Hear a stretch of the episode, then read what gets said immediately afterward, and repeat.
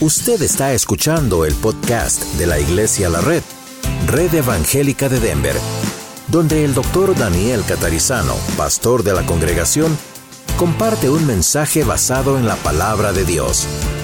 Ahora abra su corazón y permita que en los próximos minutos el Señor le hable y le bendiga. Filipenses 3:20, mas nuestra ciudadanía está en los cielos, de donde también esperamos al Salvador, al Señor Jesucristo, es lo que llamamos siempre la segunda venida de Cristo. Versículo 21, el cual transformará, palabra clave, transformará el cuerpo de la humillación nuestra para que sea semejante al cuerpo de la gloria suya, por el poder con el cual puede también sujetar a sí mismo todas las cosas. El apóstol Pablo a veces habla en términos que son complicados, entonces queremos ir despacio. Vamos a nuestra página, en el capítulo 3, verso 21. La palabra transformará es la traducción de una palabra griega que habla de una expresión que se asume que ocurre desde afuera, la cual produce un cambio visible. Ustedes quizás conocen la palabra metamorfosis, ¿verdad? Metamorfosis. Ese cambio se produce de adentro hacia afuera. Este se produce de afuera hacia adentro. Es otra palabra. ¿Ok? Entonces aquí dice, ocurre desde afuera y produce un cambio visible. Es el cambio que ocurrirá cuando nuestros cuerpos sean transformados y pasen de ser mortales, es decir, que mueran, hoy en día todos tenemos eso, a inmortales. ¿Qué significa inmortal? No va a tener la posibilidad, la capacidad de morir nunca más. Ahora, seguimos. Estos cuerpos que ahora nosotros, usted y yo tenemos, son dominados por el alma y ajustados al control del alma. Van a ser cambiados para ser dominados por el espíritu humano y ajustados al control de ese espíritu humano. Vamos a hacer una pausa ahí, porque Pablo, como hebreo, hablando a hebreos y también a gentiles, tenía en cuenta el concepto de alma eh, que aparece en la Biblia. Ustedes vieron que la palabra alma aparece todo el tiempo, desde el, antiguo, desde el Génesis al Apocalipsis. La palabra alma en hebreo es la palabra nefesh. Y la palabra nefesh tiene muchas formas de traducirse. Entonces, nefesh es alma, nefesh es vida, nefesh es aliento de vida. Y es diferente a la palabra hebrea ruach, que es la palabra espíritu del espíritu, que humano. Entonces, en español como en inglés, nosotros no podemos usar esa diversidad de palabras. Entonces, en español o en inglés siempre aparecen en las Biblias alma o soul, espíritu o spirit. Entonces uno tiene que ir al idioma original a ver cuál es la diferencia aquí. Luego, cuál es el concepto en la mentalidad hebrea, judía, original, cuál es el concepto de la vida y cuál es el concepto de la muerte. Para nosotros, con la estructura greco-romana que hemos recibido en la educación, etcétera, para nosotros somos un alma metida dentro de un cuerpo. En la mentalidad hebrea no existe esa separación. La mentalidad judía hebrea con la que fue escrita especialmente en el Antiguo Testamento, o la mentalidad de Pablo como un escolástico judío, no, no hacía esa división. Se habla en la Biblia de espíritu, alma y cuerpo solamente a fines de mostrar que somos una unidad compuesta de ciertos elementos. En la mentalidad greco-romana se separa mucho todo esto. Ven como para a fines de analizarlo, etcétera, pero a veces no se comprende que es a fines de analizarlo y uno piensa son tres cosas separadas. En la Biblia no son tres cosas separadas. Su cuerpo, su alma, su espíritu es una sola cosa. Es la vida, es el nefesh. La diferencia está en que son diferentes manifestaciones de la vida. Una es la manifestación corpórea, palpable, el cuerpo. La otra es la manifestación del alma, dice la Biblia. Y otra vez, ahí la palabra alma o nefesh en la Biblia en ocasiones tiene que ver con la mente, con las emociones, con la voluntad. Y a veces se intercambia la palabra para hablar del espíritu humano y otras veces el espíritu humano, la palabra que se usa en ciertos textos de la Biblia, habla específicamente del espíritu humano. El espíritu humano es lo inmortal. Usted sabe eso, ¿verdad? Uno muere, va a la tumba o lo incineran o lo creman o whatever, lo que hacen, ¿verdad? Y, eso es solamente la parte física. La persona en sí no muere jamás. Entonces, por eso la falacia del suicidio. La persona se suicidia pensando, no aguanto más con mi vida y quiero terminar, y en realidad no se da cuenta que lo que hace es extender su problema para siempre, por toda la eternidad, porque el alma no muere, el espíritu no muere. La Biblia dice, el espíritu vuelve a Dios que dio el espíritu. ¿Cómo sabemos que Dios dio el Espíritu? Bueno, la imagen de eso, la, explicación de eso está en primer lugar en el libro de Génesis. Cuando Dios crea a Adán, lo crea del polvo de la tierra y mientras, aunque el cuerpo ya está allí y está terminado, no vive todavía en su totalidad. ¿Cuándo vive? Cuando Dios sopla aliento de vida, dice, sopla su espíritu, sopla aliento de vida. Entonces dice, a partir de ahí, Adán comienza a ser, y acá hay una expresión clave en hebreo, en el idioma, comienza a ser un ser viviente. Así que, ¿cuál es la definición de un ser humano técnicamente hablando en la Biblia? Usted y yo somos un ser viviente. No somos un ser solamente, somos un ser viviente. ¿okay? Hay vida en nosotros y esa vida está compuesta no solo de lo que vemos a nivel material, el cuerpo que luego se desarma, se, se, destruye en la muerte, sino el alma. El alma tiene que ver con emociones, otra vez, tiene que ver con la voluntad, con decisiones. Luego está el cerebro humano, ¿verdad? A veces en mi profesión de consejería la gente me dice, doctor Catarizano, pero ¿cuál es la diferencia entre el cerebro y el alma y los pensamientos? Y yo digo, nadie sabe con exactitud lo que sí sabemos es que aún los que estudiamos el cerebro, sabemos que el cerebro tiene funciones de pensar, de sentir y eso, pero hay áreas que son inexplicables.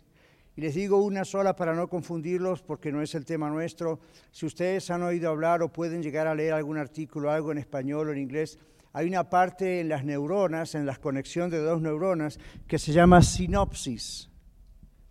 Es decir, esta es una neurona, esta es la otra neurona, y hay un microespacio, nunca se tocan, hay un microespacio allí que produce que se transmita de una neurona a la otra, y no se tocan.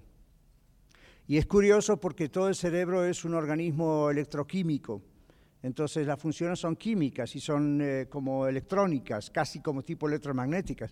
Sin embargo, hay un espacio en cada, en cada neurona esa sinopsis, nadie sabe cómo se activa esa sinopsis. Es la gran pregunta de los científicos. Nadie sabe exactamente qué pasa ahí, cómo, cómo se logra ese contacto cuando no hay contacto. Y luego está hablando de más de cuatro billones o algo de neuronas por todos lados. Entonces uno dice, bueno, hay cosas que el cerebro, you entonces, sí sabemos por la Biblia que aunque el cerebro es un organismo como la mano, los ojos, la nariz, lo que sea, no todo radica la persona en el cerebro. ¿okay? Hay mucho más ahí. El alma es más que simplemente el cerebro, los pensamientos, ¿ven? Y el espíritu está hecho a imagen y semejanza de Dios, dice la Biblia. Entonces vuelve a Dios. Y usted dice, ah, bueno, si vuelve a Dios no hay problema, somos todos salvos. No.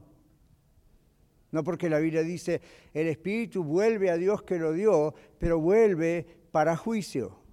Y en un juicio usted sale inocente o culpable como un juicio en la corte, inocente o culpable. Nunca sale mitad inocente, mitad culpable. Nunca sale tal vez sí, tal vez no. Llega un veredicto y es culpable o es inocente. ¿Saben cuál es el problema de la humanidad? Que ese veredicto no se realiza en el cielo una vez que uno está frente a la presencia de Dios. Ese veredicto se realiza aquí, mientras uno está en este cuerpo en la tierra. Entonces, como cristianos sabemos, como el apóstol Pablo viene a aclarar aquí, cuando si viene hoy el Señor Jesucristo de golpe, ese juicio se produce, pero nosotros ya tenemos la sentencia de estamos salvos, estamos a salvo, porque pusimos nuestra confianza en Cristo Jesús que pagó por nosotros ese castigo. Fíjense que no es una fianza para salir por un tiempo, es todo el castigo. La persona que no recibe a Cristo, si viene Cristo ahora o si muere ahora, igual va a ir frente a Dios a juicio y ahí es a juicio de perdición o el juicio de se concreta su salvación. Ahora, volvimos acá. Sí, rapidito, Juan. Claro, exactamente. Cuando Juan dice eso, ¿verdad? Eh, y bueno, Juan, eh, es el Señor Jesús, Juan 3:16, se encuentra con este sacerdote principal, eh, a mí, Nicodemo, ¿verdad? Nicodemo le enseñaba a todo el pueblo. Y Jesús le dijo, ¿y tú no sabes esto, Nicodemo, y eres maestro de la ley de Moisés? Entonces ahí en ese contexto está Juan 3:16. Pero, ¿qué dice Juan 3:16? Porque de tal manera amó Dios al mundo Dígalo conmigo, ya usted el que se sabe de memoria seguro ese. Porque de tal manera amó Dios al mundo que ha dado a su Hijo unigénito, para que todo aquel que en él cree no se pierda, mas tenga vida eterna. Y ahí aparece, porque dice Jesús, Dios no envió a su Hijo Jesucristo al mundo para condenar al mundo, sino para que el mundo sea salvo por él, por Cristo. Y ahí viene Juan. El que en él cree, deposita su confianza en Cristo para salvación, no es condenado. Mas el que no cree ya ha sido condenado, porque no ha creído en el nombre del unigénito Hijo de Dios. Y el otro, este texto siguiente dice, y esta es la condenación, boom, que la luz vino al mundo, Cristo vino al mundo, y los hombres amaron más las tinieblas que la luz porque sus obras eran malas y así, así. Es bueno no solamente memorizar el 16, memorice el capítulo, porque entonces el 3.16 tiene el sentido wow, ven, impactante que realmente tiene. Ahora, volviendo a nuestra lección, buena acotación, volviendo a la lección, y hoy vamos a ver varios textos de la Biblia, no solamente filipenses, la explicación de Pablo a los filipenses y por ende a nosotros es que un día va a haber la resurrección de muertos o la transformación cuando venga el Señor Jesucristo, dice nuestros cuerpos serán cambiados en un abrirse de ojos. Pero quería aclararles por qué se habla de esto. El cuerpo necesita ser resucitado, porque somos espíritu, alma y cuerpo. Imagínense si, dijera el Señor, bueno, el cuerpo se pudre, se va a la tierra, se incinera, whatever, no importa, lo importante es el espíritu y el alma, pero Dios nos hizo con un cuerpo. Y si el cuerpo también no fuese rescatado de la maldición del pecado, que es la muerte, ahí Dios hubiese fallado. Hubiese tenido la capacidad de solamente salvar nuestra alma, nuestro espíritu, y, viviríamos bien felices invisiblemente en el cielo. Ahora, nosotros no fuimos creados como ángeles, los ángeles tienen una capacidad diferente que nosotros tenemos. Y no vamos a entrar en cuestiones técnicas, ¿verdad? Ese asunto. Nosotros somos seres humanos y Dios creó a los seres humanos con un alma, un espíritu y qué más? Un cuerpo. Entonces usted dice, pastor, ¿qué va a pasar cuando yo muera? ¿Qué va a pasar cuando usted muera? O si viene el Señor Jesús, ¿qué va a pasar con nuestros cuerpos? Seremos transformados inmediatamente, nuestros cuerpos. No los vamos a perder. Lo que se pierde en la tumba se rescata por la resurrección a un cuerpo glorificado. ¿Qué significa un cuerpo glorificado? Un cuerpo que tiene forma, como el suyo y como el mío, pero ya no tiene capacidad de morirse más no tiene capacidad de enfermarse más, ¿qué tal? Good deal, ¿no? No tiene capacidad de tener problemas, de tener conflictos, porque es, renovado el cuerpo y al mismo tiempo es renovada la mente, el espíritu, los pensamientos, ahí no va a haber pecado, todas esas cosas. Entonces, cuando el Señor Jesucristo resucitó de los muertos, ¿resucitó con un cuerpo visible o invisible? Visible. ¿Se acuerdan que el Señor Jesucristo comió? ¿Verdad que sí? Y al mismo tiempo que comió ahí con los discípulos, ¿lo pudieron tocar? Sí. ¿Qué le dijo el Señor Jesús a Tomás, el incrédulo, el dudoso? no incrédulo, el que dudó. ¿Ok? Toca mi cuerpo. ¿Qué dijo Tomás? Yo hasta que no vea su cuerpo y lo toque, yo no, no sé si él resucitó. Jesús se apareció y en vez de regañarlo le dijo, ok, Tomás, acá estoy, Acá están, tocan, pon tus manos en el costado, haz todo lo que pediste hacer. ¿Ven? Entonces, eh, ¿cuál fue la reacción de Tomás cuando lo tocó y cuando vio? Ese Señor Jesús, y ahí están sus marcas de clavos y todo. Se arrodilló ante él y dijo, Señor mío y Dios mío. Ese es otro de los textos en la Biblia que refutan la teoría de los testigos de Jehová, de los mormones y algunas sectas dentro de las denominaciones que dicen Jesucristo no era Dios. Si Jesucristo no era Dios, no tenía naturaleza divina, en ese momento Jesús le podría haber dicho a Tomás, wey, wey, wey, no me, no me llames Dios mío. Y hay muchos textos que prueban la divinidad del Señor Jesús. Pero bueno, ese es otro tema, de paso ahí fue gratis. Entonces, esta es la idea. La idea es que cuando resucitemos, dice Pablo, nuestro cuerpo va a ser como el del Señor Jesús, no va a ser invisible, nos vamos a reconocer, no vamos a tener defectos, no vamos, si usted nació con un defecto físico, no va a existir ese defecto. Si nació con un defecto mental, como hoy se compruebe que a veces los bebés, babies a veces nacen con defectos mentales, no va a existir ese defecto mental. ¿okay? Si su nariz es muy grande, lo siento, no tengo respuesta para eso, pero no le va a importar, ¿ok? Así que no es una cuestión cosmética, es una cuestión de que realmente el cuerpo va a existir con otras capacidades. No se va a volver a enfermar, no va a volver a morir, no va a volver a pecar, la mente está completamente, va a ser completamente renovada. ¿Ven? Entonces, eso es lo que Pablo está diciendo a los filipenses. Ahora volvamos a nuestra hoja. Dice aquí, estos cuerpos serán dominados por el espíritu humano. Es decir, cuando el Señor Jesucristo resucitó de los muertos, resucitó, Él tenía un espíritu humano también, ¿sabía usted? Un espíritu que nunca pecó, pero tenía un espíritu humano. Si no hubiese tenido un espíritu humano, alma y cuerpo, no hubiese sido un ser humano normal.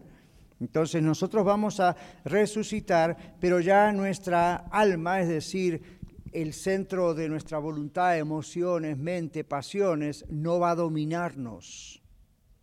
Lo que va a dominar va a ser el espíritu que ya fue salvo por Cristo aquí en la tierra cuando le aceptamos a Él y ya ha sido renovado. Por ejemplo, cuando ustedes ven que siempre dice la Biblia, y yo siempre lo repito, aquel que está en Cristo, nueva criatura es, nueva creación es. Las cosas viejas pasaron, ahora todo empieza nuevo. Entonces, en este momento, ustedes y yo, los que somos salvos, somos salvos por Cristo Jesús, nuestro espíritu ya está salvo. Eso no va a cambiar en la resurrección. Nuestro espíritu ya fue salvo en el momento de la conversión. Pero seguimos batallando con nuestra mente, nuestras emociones, la parte esa del alma, seguimos mm, batallando con eso. Cuando llegue la resurrección o cuando llegue Cristo, ¿verdad? Entonces seremos transformados en el de ojos. Esa transformación física también va a incluir la transformación de nuestra alma, nuestros pensamientos. Ya no vamos a ser dominados por los malos recuerdos, las cosas que nos hicieron, los traumas de la niñez o de la adolescencia o la juventud. Ya eso, dice, se va a olvidar, no va a tener dominio sobre nosotros. Mientras que hoy en día, aunque no tiene dominio sobre nosotros, luchamos contra eso. ¿Se acuerdan cuando Pablo dice, el mal que no quiero hacer, eso hago, miserable hombre de mí, ¿quién me librará de este cuerpo de muerte? Y no está diciendo que era un inmoral y hacía todo eso, sino expresaba, como siempre estamos diciendo estos domingos, la lucha interna, ¿verdad? Yo sé que he nacido de nuevo, yo sé mi espíritu, que yo soy salvo. Y al mismo tiempo tengo una guerra dentro mío porque me vienen estas ideas, estos malos pensamientos y tengo que luchar para no ofenderme.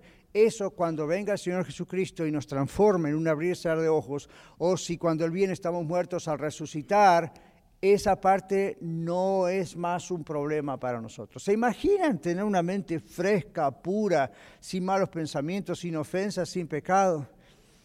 Y usted diría, Señor, que sea hoy. Ok, bye. Es la única forma. ¿Okay? Ahora, usted dice, ¿qué de las personas que ya murieron? Y la Biblia dice que ya están con Cristo. Su espíritu está con Cristo. ¿Okay? Ellos ya están ahí gozando de la presencia del Señor, pero todavía no tienen su cuerpo. Su cuerpo lo van a tener cuando Jesucristo regrese y se produzca la resurrección de entre los muertos. Y usted dice, pastor, y estoy tratando de responder las preguntas que me imagino que tiene. Son las preguntas típicas. ¿Y qué va a pasar si me incineran, si muero en un incendio, si muero y un barco se hunde? ¿Qué va a pasar si me creman? ¿Qué va a pasar si me pudro ahí por años abajo de una tumba? ¿Y qué va a pasar? El mismo Dios que dijo sea la luz y fue la luz, el mismo Dios que tiene poder para volver a recrear su cuerpo. What's it, what's, what's the deal? I don't see a problem, right? ¿Cuál es el problema? Hay personas que dicen, no voy a donar mi corazón, no voy a donar mis órganos en la licencia, no quiero que me pongan donante porque no quiero resucitar y resulta que me faltó el corazón. O doné los ojos y voy a estar ciego en la eternidad. Come on. El mismo Dios que creó todo cuando resucite nuestro cuerpo, lo va a resucitar completo, sin defectos, sin faltas. Usted dice, ¿qué va a pasar con aquellos que nacieron sin brazos? O saben que existe eso, ¿no? Que nacieron sin brazos, sin piernas. Todo eso va a estar completo cuando estemos en la presencia del Señor. Completísimo, no va a faltar nada, es perfecto. ¿Okay? Pablo está hablando de eso. ¿De acuerdo? Entonces, aquí dice, estos cuerpos de carne y hueso y sangre serán cuerpos de carne y huesos. Lucas 24, 39. Ahí va Marlon con el micrófono. Hoy lo vamos a hacer correr más a Marlon. Dice, mirar mis manos y mis pies, que yo mismo soy, palpad y ved, porque un espíritu no tiene carne ni huesos, como veis que yo tengo. Observen, gracias, observen que no menciona la sangre. ¿Se dieron cuenta?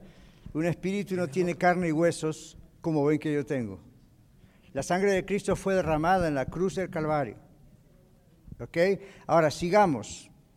Estos cuerpos cuyos miembros, eh, en cuyos miembros reside el principio de el pecado, serán vaciados del pecado y recibirán una nueva condición. ¿Qué dice Romanos 7, 17 y 18? De manera que ya no soy. Next. De manera que ya no soy yo quien hace aquello, sino el pecado que mora en mí. Y yo sé que en mí, esto es, en mi carne, no mora el bien, porque el querer el bien está en mí, pero no el hacerlo. El contexto de lo que decíamos recién cuando Pablo termina diciendo, miserable hombre de mí, la lucha esa, ¿no? Entonces, estos cuerpos en cuyos miembros reside el principio del pecado, como dice Pablo, esa lucha está dentro nuestro, no va a existir más. Serán vaciados del pecado y recibirán una nueva condición. El cambio tiene que ver, observen aquí en la resurrección, el cambio tiene que ver con el cuerpo, la casa externa en la cual vivimos. Pablo lo llama el tabernáculo también en otra parte. El individuo en sí, usted y yo, no es cambiado en el momento de la glorificación. ¿Cuándo fuimos cambiados espiritualmente? En el momento de la conversión, cuando aceptamos a Cristo como Salvador. Lo que va a ser cambiado es nuestro cuerpo físico y nuestra mente. Esto es lo que la palabra transformará significa en el idioma original, en el griego. Luego vemos que Pablo usa la palabra este cuerpo de la humillación nuestra. ¿Vieron que leímos eso? Bueno, la palabra humillación es la traducción del griego estado de bajeza. Como aparece en Lucas 1.48. Ah, no se esperaban ese, Marlon. Lucas 1.48, all right. Todos los textos que están aquí vamos a leerlos. Lucas 1.48 porque ha mirado la bajeza de su sierva, pues he aquí desde ahora me darán bienaventurada, bienaventurada todas las generaciones. ¿Quién dijo eso? La Virgen María, en ese momento todavía Virgen María. Ella se autocalificó como la bajeza de su sierva. Y es la palabra la humillación de su sierva. ¿Cuál es la humillación? Ella reconoció, la Virgen María, como todo ser humano, somos pecadores y eso nos pone en un estado de humillación. María no tuvo problema para confesarlo, no sé por qué los demás tienen problemas para reconocer que ella lo confesó. Humillación en Hechos 8:33, ahora sí Juan, Hechos 8:33. En su humillación no se le hizo justicia, mas su generación, ¿quién la contará? Porque fue quitada de la tierra su vida. Está hablando del Señor Jesús y en Hechos se recuerda una profecía del Señor Jesús en su humillación, ¿verdad? Otra vez en ese estado de, como dice Filipenses 2 que estamos leyendo, Él sé que humilló a sí mismo, haciéndose obediente hasta la muerte y muerte de cruz.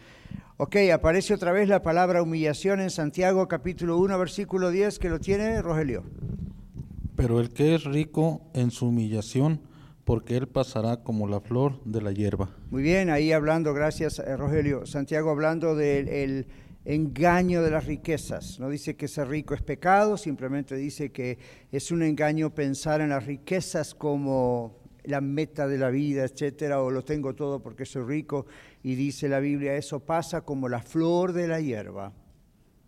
Las rosas son bonitas, ¿verdad? ¿Cuánto duran las rosas? Si les corta el tallo y las pone ahí en su cocina, hoy en día hay productos químicos una semana. Yo tengo muchas rosas en mi jardín atrás porque sabían que en Colorado prenden muy bien las rosas. Y algunas duran bastante, otras son hermosísimas. Y uno dice, ¿dase? ¿Ya, ya está? ¿Ya se murió? Y la hierba del campo de la cual se refiere aquí Santiago dura menos todavía.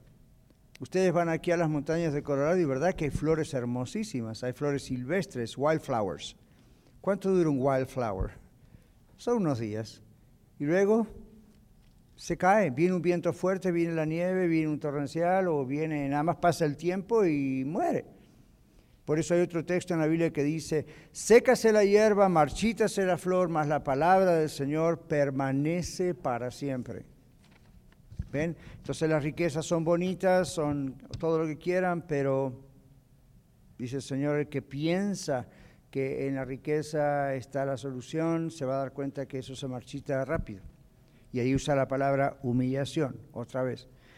El cuerpo, o sea que, perdón, humillación no es alguien me humilló, me ofendió. No está hablando de esto, esa palabra humillación. Está hablando de una condición, de un estado mental, físico, espiritual. Ahora, es un estado de bajeza.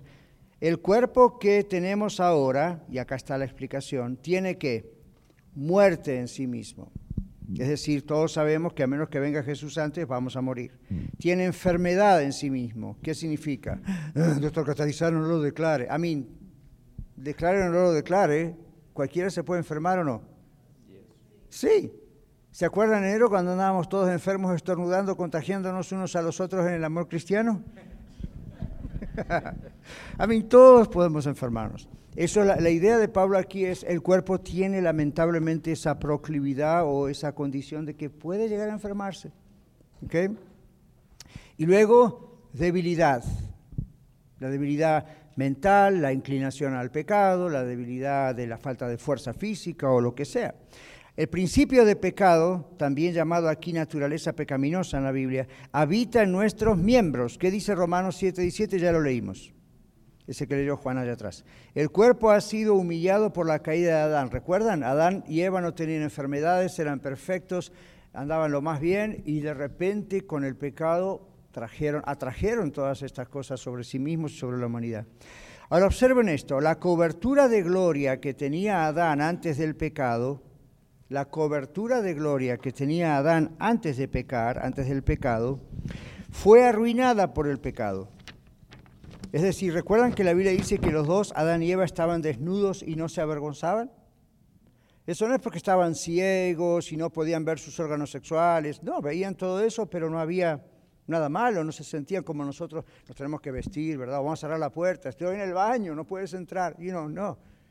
Ellos no tenían ese tipo de problemas. Estaban desnudos y la idea no es que solamente estaban desnudos físicamente, sino que eran inocentes al no tener pecado, no pensaban mal el uno del otro, no se ofendían el uno al otro, no tenían celos el uno del otro. Todos los conflictos matrimoniales que hoy en día nos dan mucho trabajo a los consejeros, hubiésemos fracasado con Adán y Eva.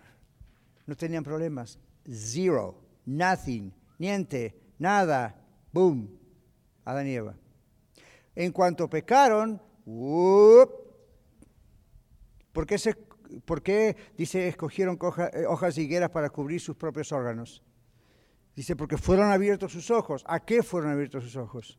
Al pecado. Entonces el pecado entra en la vida de una persona, desde Adán y Eva hasta los niñitos, entra en la vida de una persona y el mundo es malo, es amenazante, es a mí yo tengo estas nietitas pequeñas que se fueron ahora el viernes, otra vez volvieron a su hogar a California y, estuvieron ahí y, la mayorcita tiene cinco años, Emily. Y es increíble como Emily va al baño y cierra la puerta. Y si voy yo, el abuelito, por más que sea el abuelito, y le digo, Emily, ¿estás bien? Y yo le digo, ¿puedo abrir tu puerta? Chances hay que me dice, espera un minuto y se cubre. Y uno dice, soy el abuelito. ¿De qué se va a cubrir? No le voy a hacer nada. ¿Quién le enseñó que tiene que cubrirse? Es instintivo. En cuanto uno empieza a crecer como niño, empieza a pensar, no es solamente el condicionamiento psicológico, que los papás y las mamás le decimos, no dejes que nadie toque tus órganos, no dejes que nadie te vea desnudo, ok, pero eso se lo decimos en cierta edad, ya más o menos a la edad de Emily, pero Emily ya sabe Ya es como que es instintivo y enseguida si anda por ahí, por ahí tiene la inocencia de andar desnuda y de repente como que se da cuenta, entonces agarra un blanco y dice cubre y uno dice, ¿quién? Nadie le enseñó eso, es instintivo.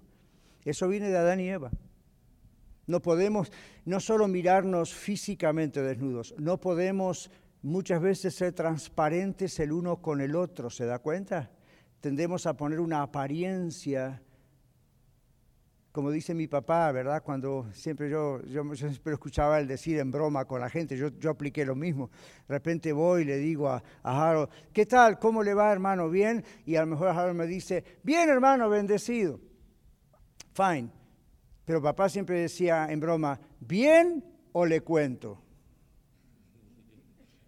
¿Qué quiere decir eso? O decimos bien para que el otro se calle y no nos pregunte más, porque no queremos ser transparentes, y esa es la idea de la desnudez. Adán y Eva estaban transparentes el uno al otro, no había secretos, no había passwords que Adán no supiera de Eva, no había contraseñas, todo estaba a la vista, de afuera y de adentro. Hoy en día, ¿qué hacemos? Tenemos contraseñas y que mi esposa no sepa cómo acceder a mi teléfono. Eso es un pecado para mí. ¿Por qué lo considero un pecado? ¿Que hay algo que yo quiero que ella no vea? No puedo estar desnudo delante de ella físicamente, mentalmente, espiritualmente, cognitivamente. ¿Por qué cubro? El que cubre, cubre algo. ¿Okay? Entonces, ¿cuál es la, la versión moderna? Ella tiene que comprender que yo tengo que guardar mi espacio y ella lo tiene que respetar. Entonces yo siempre le digo a los que se van a casar, ¿usted sabe que usted va a entregar su espacio y nunca más lo va a tener? ¿Está dispuesta o dispuesto a, ¿cómo se dice? A rendir su espacio, a renunciar a su espacio. Claro que como individuo y no como persona uno, pero olvídese lo de lo que escucha por ahí, saco el babo por ahí afuera, ¿verdad? Mi espacio, tu espacio. ¿Qué espacio? Estamos casados, no hay espacio ni en la cama. ¿Cómo puede ser que no hay espacio en la cama, pero después para lo demás hay espacio? No somos animales, ¿ok? Somos seres humanos, pero esto viene de Adán y Eva. Lo primero que hicieron Adán y Eva, habría que decirle a los psicólogos de hoy y a todos los charlatanes de televisión que no saben nada, lo primero que habría que decirles es, oh, ¿saben de dónde salió el tema de dame mi espacio? Adán y Eva. Sí, a poco, ya a poco. Adán y Eva dijeron, Ahora tú por allá te coses tus hojas de higuera, yo por acá me coso mis hojas de higuera, escondámonos entre los árboles. ¿Por qué? Necesitamos nuestro espacio. ¡Boom! ¿Pero por qué necesitamos nuestro espacio? Porque ya no podemos estar transparentes, abiertos el uno al otro. Eso comenzó en el jardín del Edén. Cuando el Señor nos resucite, no vamos a tener más ese problema. Ya no vamos a estar. ¿Qué tal, hermano Tom? ¿Cómo está? ¿Cómo, está, pastor? Ah, bien, bendecido, hermano. Y a lo mejor Otón está orando porque está diciendo, pobre pastor, no debe estar muy bien. Mire, yo sé que pobre no está muy bien. En el cielo no va a pasar eso. Va a ser como que mirarnos y automáticamente sabemos que estamos bien. ¿Okay? Así que va a ser una transformación total. Muy bien. Reflexión. ¿Es usted ciudadano del cielo? Así terminaba la lección del domingo pasado. Usted dice, bueno, pero estoy en la tierra. Bueno, pero usted puede, a mí, ¿cuánta gente es ciudadana americana y no está aquí en este país por el momento? Está estudiando en otro país o está trabajando en otro país. A mí tiene la ciudadanía. ¿Usted puede perder la ciudadanía, ciudadanía americana? La única forma que perdería la ciudadanía americana es si comete un crimen, por ejemplo, o si renuncia. Vamos a decirlo en términos bíblicos. Si usted apostata de la ciudadanía americana, la pierde. Es decir, si usted decide no tener la ciudadanía americana por tener otra ciudadanía americana. De otra manera no la pierde, aun si no está todavía en Estados Unidos. ¿Sabía eso? No es la residencia, el green card. I mean, you're a citizen, you're a citizen. Con el, cielo pasa esto. Aunque estemos aquí en la tierra, nuestra ciudadanía está en los cielos, aun cuando no estamos en el cielo. Tenemos garantizada la ciudadanía en el cielo, dice el Señor. Pero ¿cuándo vamos a entrar finalmente a esa patria nueva, el cielo?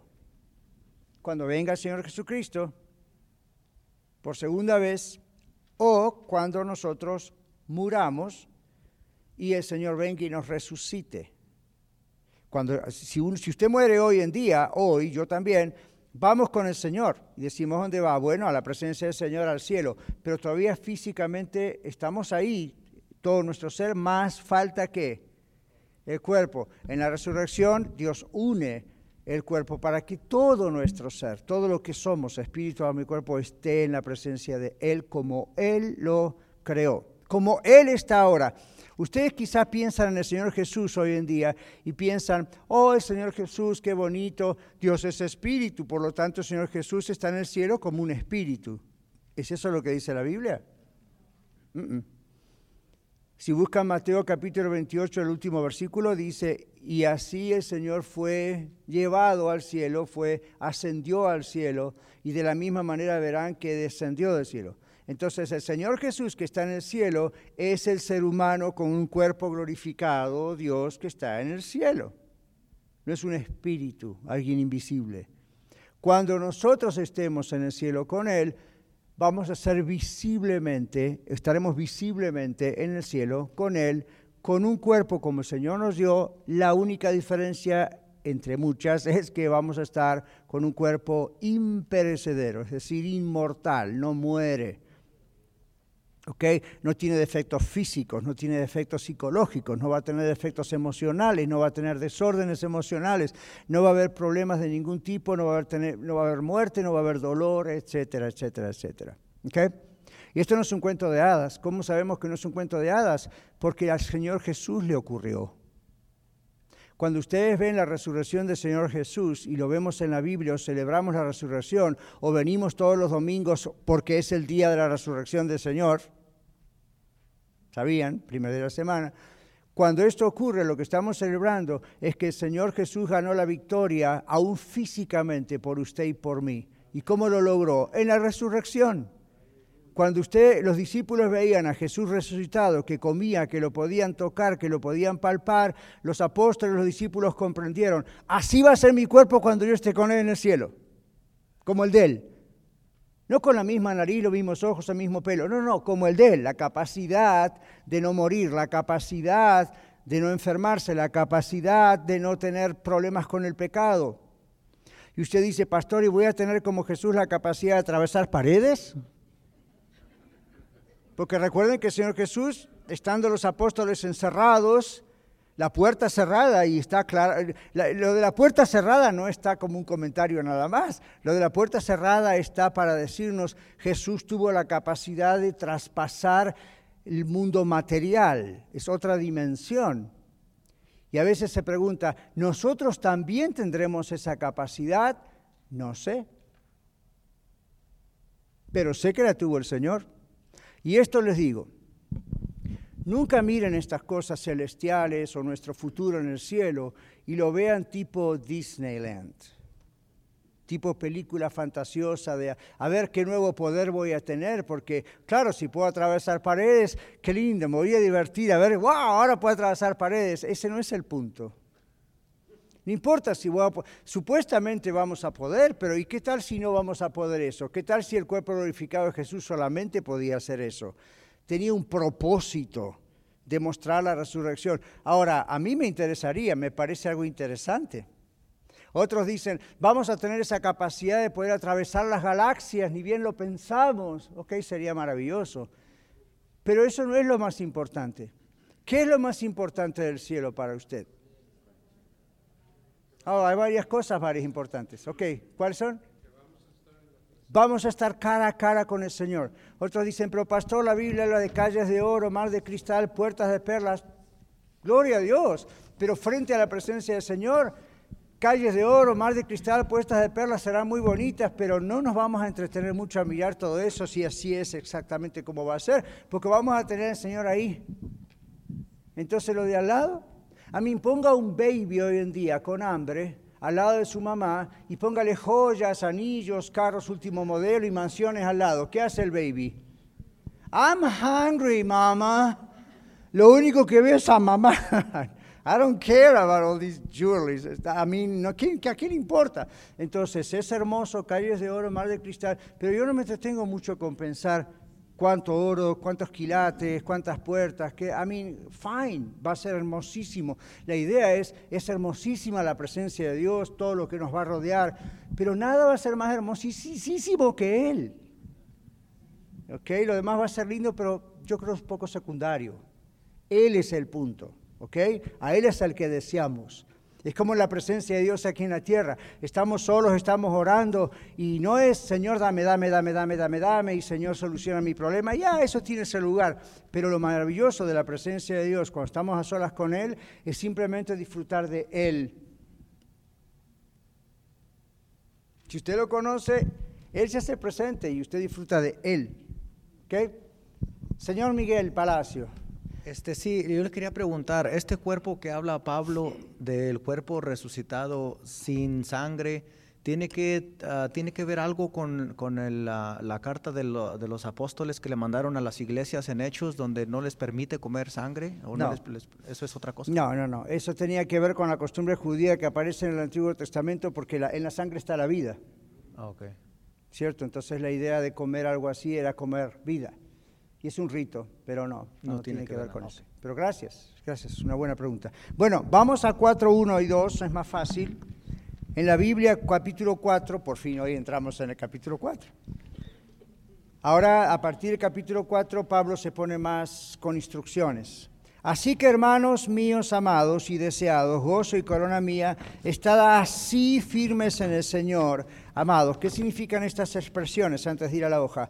Así que es una conexión con el versículo anterior, ¿verdad? Viene el problema los capítulos y los versículos. ¿Sabían ustedes cuando se escribió la Biblia originalmente no había capítulos y versículos? Era todo corrido. Los capítulos y versículos se pusieron muchísimos siglos después solamente para hacer fácil la lectura, para que nosotros como usted y yo hoy podamos decir, busquemos Filipenses capítulo 4, versículo 1. Antes no tenían eso. Antes leían toda la carta hasta llegar ahí. Y es lo que deberíamos hacer, porque es la forma de realmente comprender en vez de dividir el texto. Pero eh, piensen, piensen, léanlo así, las últimas líneas del 21, 321.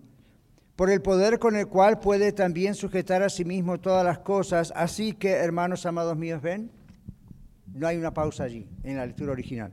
Así, hermanos míos, deseados y gozo y corona mía, estad así firmes en el Señor, amados. Ruego a Evodia y a Sintique que sean de un mismo sentir en el Señor. Bueno, vamos hasta ahí, vamos a la hoja. El así que, ¿lo ven el 4.1 en la hojita? ¿Le bosquejo? Bien. Así que, teniendo todas estas cosas en mente, es lo que significa, como dice el verso 3.21, ahí está la conexión, Así que, como ciudadanos del cielo, ven, esa es la idea, venimos hablando del tema de que somos ciudadanos del cielo, los filipenses son exhortados a estar firmes en el Señor. Es decir, como somos ciudadanos del cielo, tenemos que estar firmes en el Señor. Esa es la idea de la conexión de los dos versículos y capítulos. Pablo los llama amados. En el griego se podría traducir como queridos amados en el original. Esta expresión es una palabra en el idioma griego, la misma que se usa para el amor divino y sacrificial que Dios nos expresó en su Hijo, lo que llamamos el amor ágape, ¿verdad? Nuestro Señor Jesucristo. Ágape es una palabra para el amor de Dios. Pablo amaba a estas personas individualmente, personalmente, y con el amor producido en su corazón por el Espíritu Santo. ¿Se da cuenta? Ponga el dedo ahí y espere. El amor que yo siento por usted no es un amor que Daniel Catarizano, el pastor o el doctor o el hermano tiene, es el amor que el Espíritu Santo pone por mí hacia usted.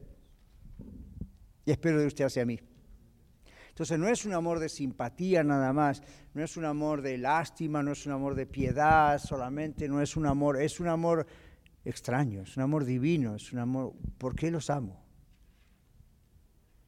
Todos somos diferentes acá en el sentido de razas y culturas, y el otro día estábamos aquí platicando con algunos en la Escuela de Ministerios y, y no, la mayoría eran mexicanos y de diferentes lugares, y yo les preguntaba por qué tal palabra es ofensiva en una región de México, en otra región de México no significa lo mismo, y estábamos hablando un poquito acerca de eso a nivel cultural, y decimos, qué curioso, aún si somos del mismo país, de la misma raza, ¿verdad? Somos, no somos una copia uno del otro, ¿verdad?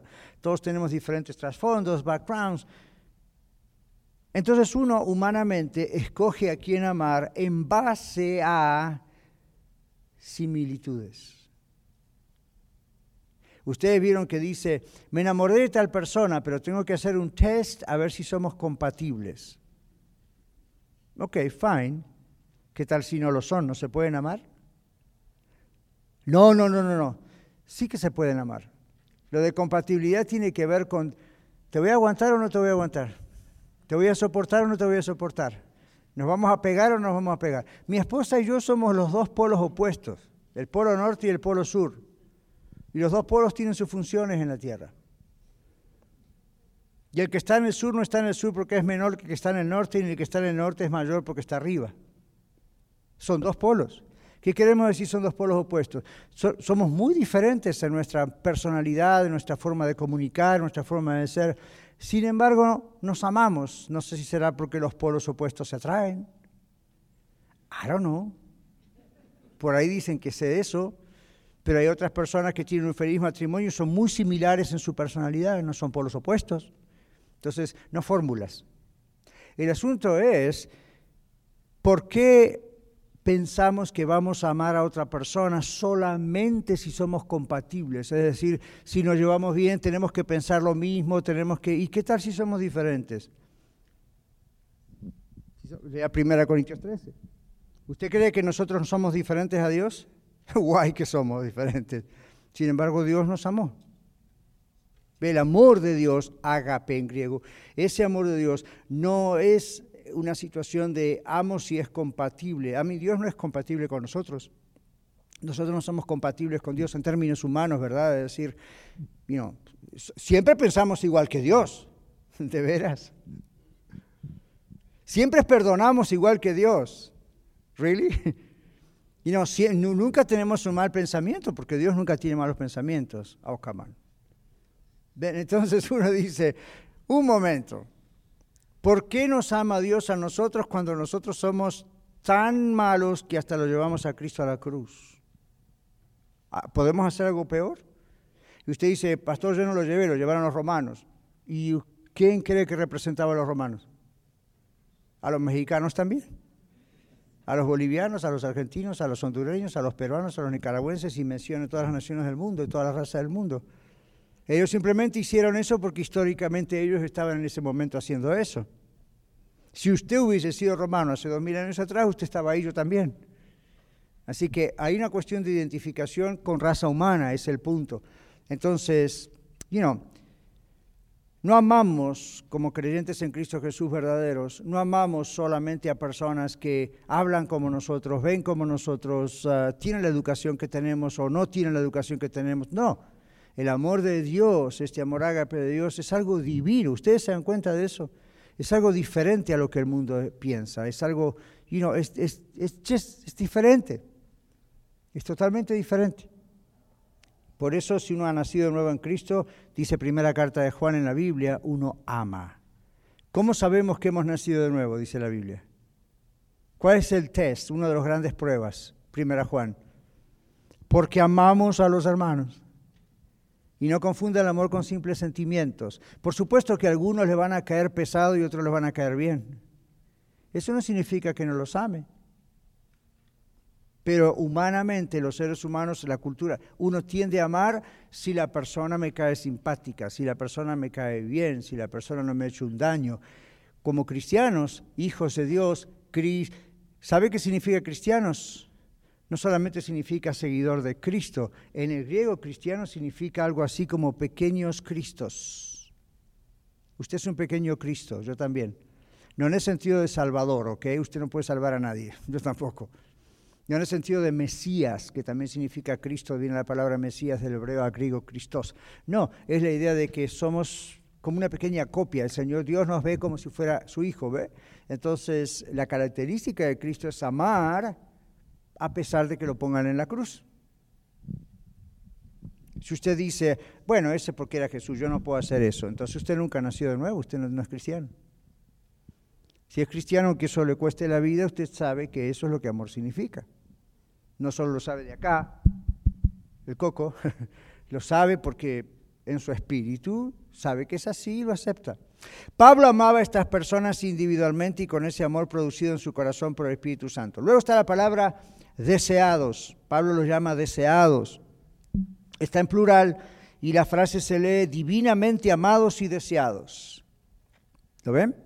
Pablo además llama a los santos en Filipos, a los creyentes de la iglesia en Filipos, su corona. ¿Okay? Ahora, una explicación breve aquí. La corona era una guirnalda compuesta alrededor del cuello, o puesta alrededor del cuello de un ganador en los Juegos Atléticos o Olímpicos. También se le otorgaba como premio por valor militar. No piensa en la corona como en la cabeza, como los reyes o los príncipes hoy, ¿no? Era toda una... ¿Saben qué es guirnalda, no? ¿Hay otra palabra? Eso que se pone alrededor y son de flores, y es, una corona de flores. All right. Muy bien, entonces eso era lo que se usaba. La corona era de hojas de diversos árboles y de algunas flores como violetas y rosas. Entonces ahí en el cuello, alrededor del cuello, tenían toda esta corona compuesta de todo eso. La corona de victoria de Pablo en su servicio cristiano estaba compuesta en la mente de Pablo de los santos filipenses, los creyentes de la iglesia de los Filipos, que él había ganado para el Señor Jesucristo. Es como hoy en día cuando decimos, yo tengo X cantidad de hijos espirituales. ¿Han escuchado esa expresión? ¿Qué significa hijos espirituales? Las personas nos dicen eso, ¿qué significa? ¿Qué quieren decirnos? ¿Cómo, Eduardo? Claro, llevamos a los pies de Cristo y la persona se entregó a Cristo, es salva. Entonces decimos nosotros, oh, aquí me apunté una, para ver si logro yo ser salvo. No, yo soy salvo, por eso comunico el Evangelio, usted también.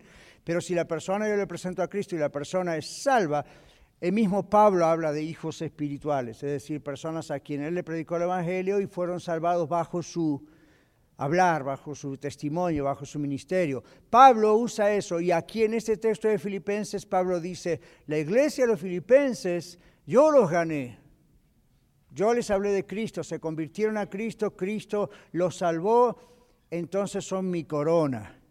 En otras palabras, Pablo decía, yo no necesito una corona como la que el mundo da. Esa corona que el mundo da se echaba a perder. Amén. Hojas, flores, por más bonito que fuera, ¿verdad? ¿Cuánto podía durar? Por empezar ya estaban muertas. Ni siquiera estaban plantadas. Es como decíamos recién, ¿cuánto dura un ramo de rosas? Una semana promedio, dice Verónica. Ok, ¿cuánto duraría una corona de flores? Semanas tal vez. ¿Y luego qué se hacía con eso? ¿La guardaban o la quemaban? ¿Qué iban a hacer? Servía en ese momento, ¿verdad? En cambio, ah, Pablo dice, la corona que yo tengo son ustedes, decía Pablo para mi ministerio, lo que corona el ministerio, lo que da autoridad espiritual al ministerio, lo que da delante de Dios reconocimiento al ministerio, no era cuánto dinero Pablo tenía, no era los logros teológicos o doctrinales, era la gente. ¿Ven? Versículo 2. Pablo envía una palabra personal a dos miembros de la iglesia en Filipos. No diga dos miembros, esa palabra no existe en español. ¿Verdad que lo escuchamos siempre? Usted es una dama dice, yo soy miembro de la iglesia la red. Usted es miembro de la iglesia la red. Pero termina con A. Bueno, curiosidades del lenguaje, para no entrar en detalles. ¿Ok? Entonces, ah, Pablo envió una palabra personal a dos miembros de la iglesia de Filipos. Estas eran dos mujeres prominentes. ¿Qué significa prominentes? Importantes.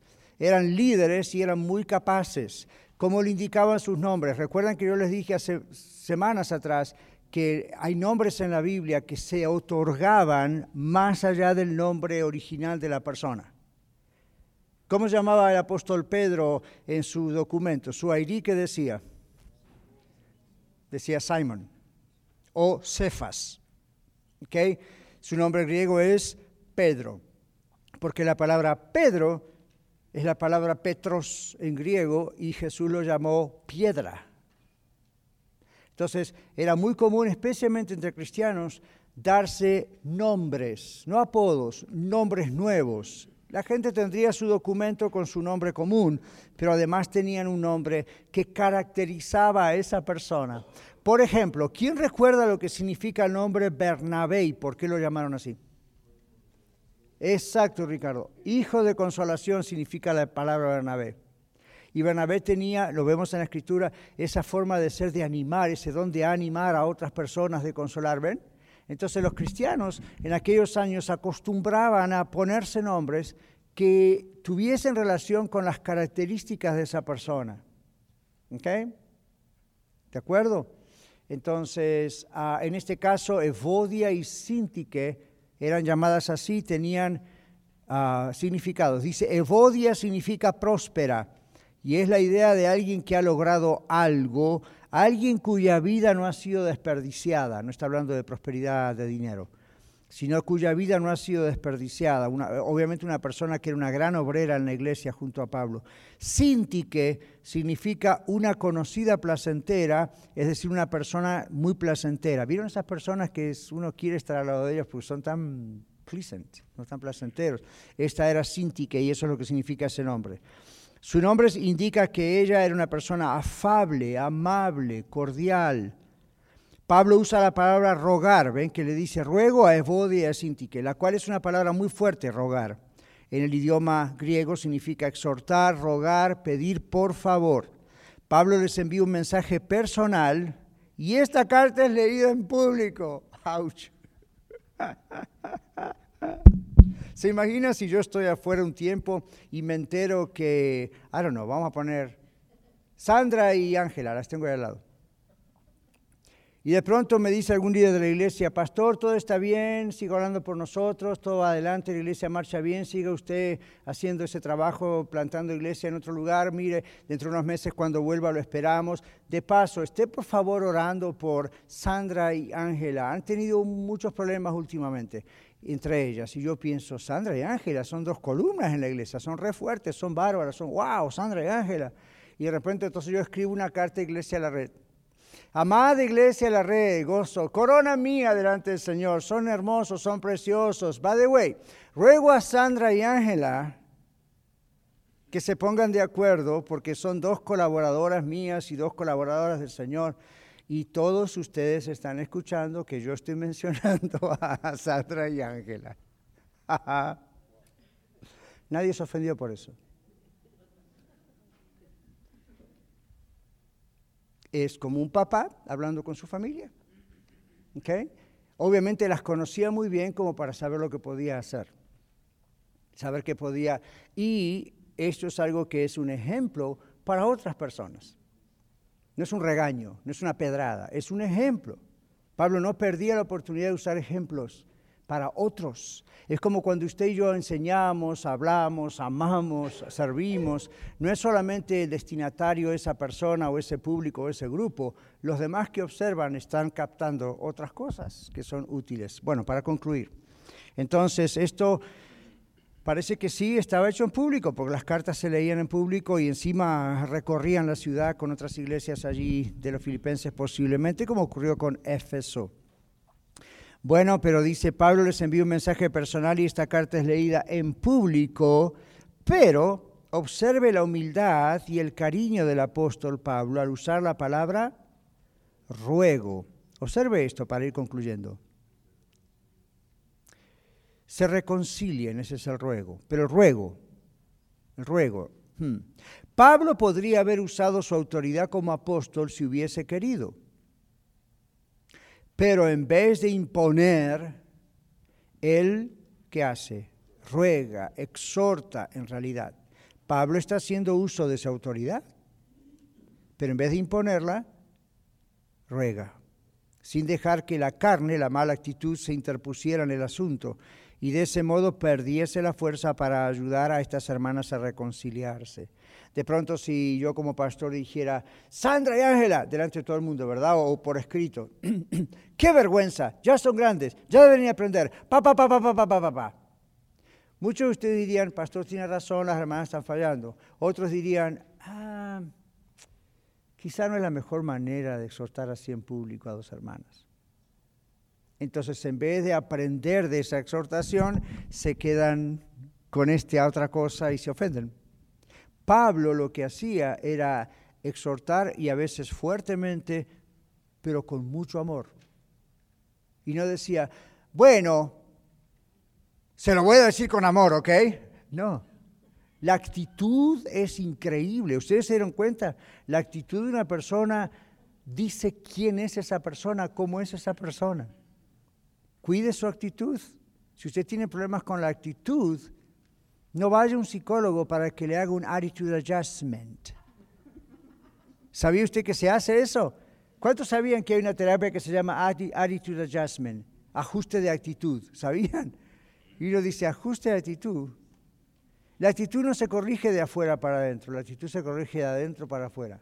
La actitud es un reflejo de lo que hay adentro. La Biblia dice la abundancia del corazón, habla la boca, y los ojos, y la nariz, y las manos, y todo el cuerpo. En comunicación, 55% de lo que usted dice tiene que ver con sus gestos. ¿Ven? All right, continuamos. Entonces aquí dice, les ruega que sean de un mismo sentir en el Señor no vamos a leer ahora, pero ustedes ya lo leyeron, conmigo antes. En el capítulo 1, 27 al 30 de Filipenses, Pablo usa esa misma exhortación para toda la iglesia. Ruego a todos que sean de un mismo sentir. En el capítulo 2, versículo 1 al 4, exhorta a todos a estimar a los demás como superiores. ¿Recuerdan? Que todos los demás estimen al otro como superiores al mismo. En el capítulo 2, 5 al 8, espera, dice, apela a imitar la humildad del Señor. Haya pues en vosotros este sentir que hubo también en Cristo Jesús. ¿Recuerdan? Todo esto está en Filipenses, ya lo leímos. Por último, Pablo dice básicamente lo mismo en el capítulo 2, versículos 19 al 30, donde habla acerca de la humildad de Timoteo y de Pafrodito, que estudiamos hace pocos domingos. ¿Ven la unidad de toda la carta aquí? Increíble, maravilloso.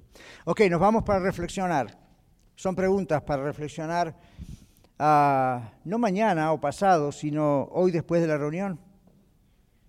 Cuando vaya a casa al carro, o vaya a tener su nap, o vaya a comer al restaurante. ¿Estoy firme en el Señor para evitar los conflictos con mis hermanos? Ahí voy y Cinti que parece que mm, fallaron un poquito en este asunto. ¿Estoy firme en el Señor para poder resistir el ataque del enemigo? Efesios 6, 10 al 20, ¿verdad? La famosa guerra espiritual.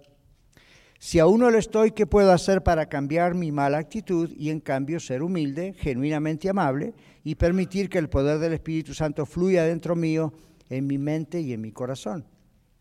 Dígame usted, ¿qué puede hacer? ¿Se puede lograr eso de afuera para adentro modificando la conducta y la actitud? Entonces, ¿qué se hace?